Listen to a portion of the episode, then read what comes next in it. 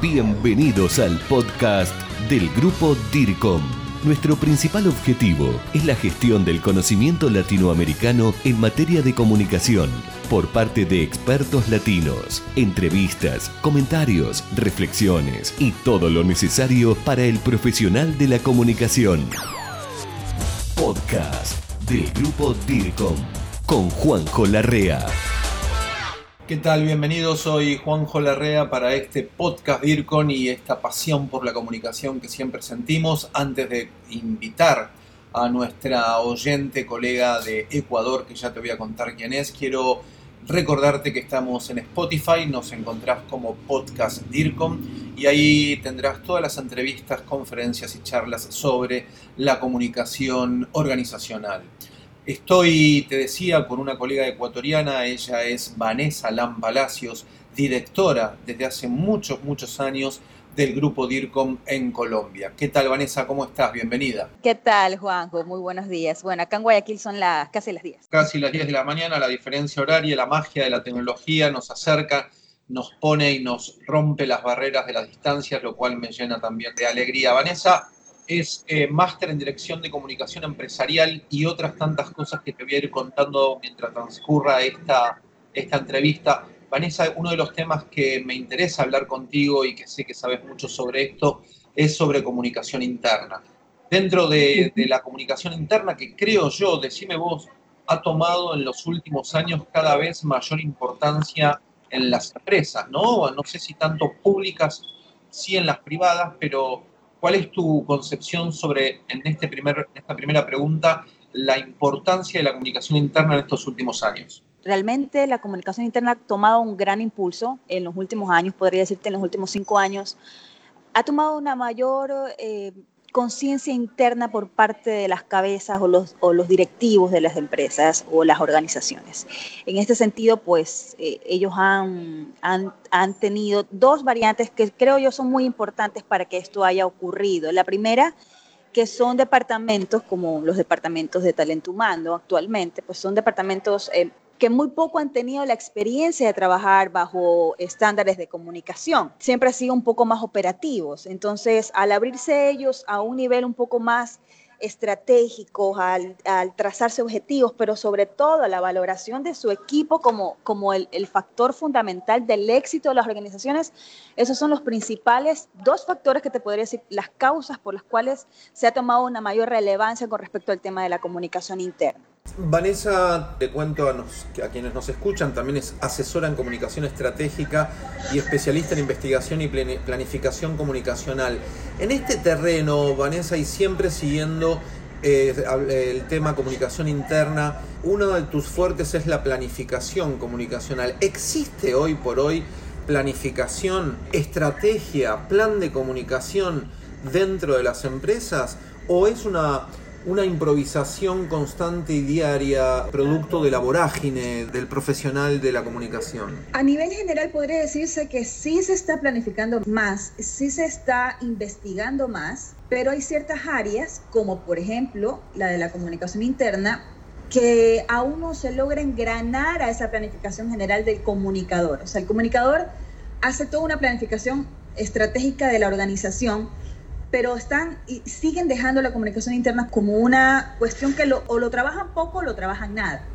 Entonces sí te podría decir que en términos generales sí se está haciendo más estrategia, sí se está haciendo más planificación, pero con respecto al tema que nos compete hoy, que es comunicación interna, considero que hasta que no tengan un foco rojo encendido, no lo hacen más bien están actuando por algo que los lleva al apuro a hacerlo, o sea, son más reactivos que proactivos, pero aún así no dejo de, de igual valorar el hecho de que se está dando la observación indicada y se está dirigiendo la mirada hacia eso por este camino, ¿no? El camino de ser reactivos más que proactivos. Grupo DIRCOM, gestión del conocimiento latinoamericano en comunicación y por expertos latinos. Vanessa, dentro de la, planificación de la comunicación interna, existe algo de lo cual vos hace muchos años venís pregonando que tiene que ver con una comunicación responsable. Y dentro de esta materia, la responsabilidad en la comunicación interna.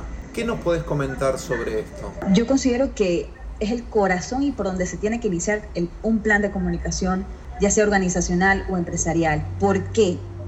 porque de los colaboradores depende el crecimiento, el alcance de los objetivos, el crecimiento de la empresa, depende que tú puedas llevar esa empresa a otro nivel, o sea, depende de tu recurso humano realmente. Sí. Porque si ellos se sienten motivados, si ellos se sienten comprometidos, es más, vamos a lo básico, Juan José.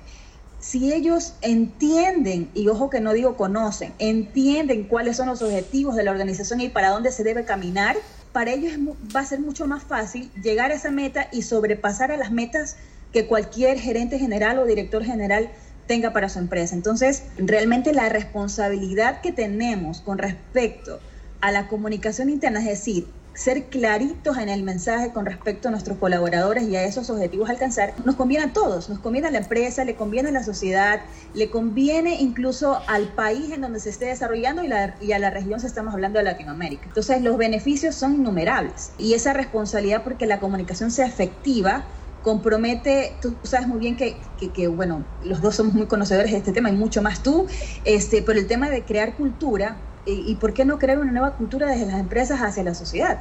Entonces, de eso también se trata, claro, la comunicación responsable que guíe a los valores, a esos valores intrínsecos de las empresas y que refleje ante la sociedad eso.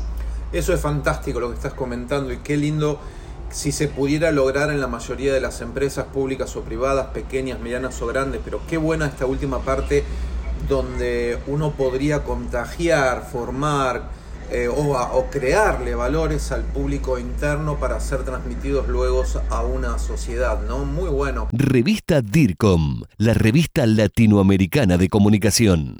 Vanessa, para ir finalizando, ¿podrías darnos algunos tips para quienes te estamos escuchando a tener en cuenta dentro de la comunicación interna o desde cuáles son los típicos errores, qué errores no habría que cometer o qué sugerencias o consejos nos podrías dar en base a tu experiencia? Como trabajo en planificación, te podría decir un poquito los problemas con los que comúnmente se encuentran sí. las empresas que no trabajan eh, conscientemente con el tema de la comunicación interna, pues eh, en primer lugar, pues vas a tener una falta de involucramiento del colaborador hacia los objetivos generales, una falta de entendimiento con respecto a la cultura, o sea, el comportamiento que deben ellos tener, vas a tener falta de comunicación entre equipos y grupos, y todo eso a qué va a llevar a la falta de cumplimiento de las promesas de valor ante tu público, ¿no? Yo prometo una botella verde, pero mi público interno no lo eh, asimila como tal, entonces genero una reacción negativa ante, ante mi público final, hacia mi cliente final, y pues eso hace que yo no cumpla mis promesas de valor. Entonces, esa falta de administración del tiempo, por ejemplo, es algo muchísimo que se da. La falta de incentivos que den hacia la productividad individual, todo eso son problemas que hemos nosotros encontrado en las investigaciones que hemos hecho como comunicación interna y lo que podría resumir a, a todo esto es que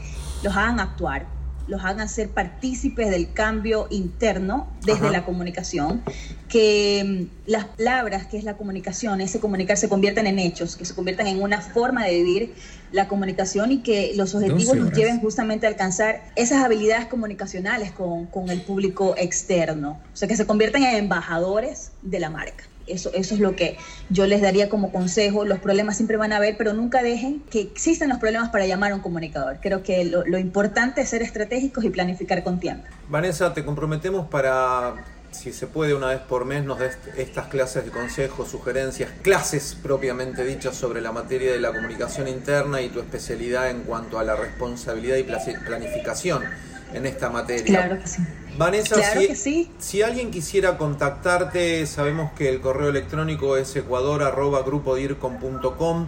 ¿En dónde más te pueden contactar? ¿Alguna red social? ¿Algún WhatsApp? Bueno, a través de Instagram por mis perfiles personales. Estoy eh, como Vanessa Lampalacios en Instagram, en Facebook, en Twitter estoy como Belan Palacios. Bueno, Vanessa, la verdad que fue un gusto, un placer, para mí un orgullo ser tu colega y sos un ejemplo a seguir, Vanet. No, gracias a ti, Juan José, por crear estos espacios y por supuesto habernos traído tanta comunicación, pero tanta amistad a través de todos estos años. En Ecuador se te quiere muchísimo, así que te esperamos pronto. Crisis, responsabilidad social, marketing, relaciones públicas, publicidad, comunicación y mucho más. Esto fue el podcast del grupo DIRCOM. Hasta la próxima.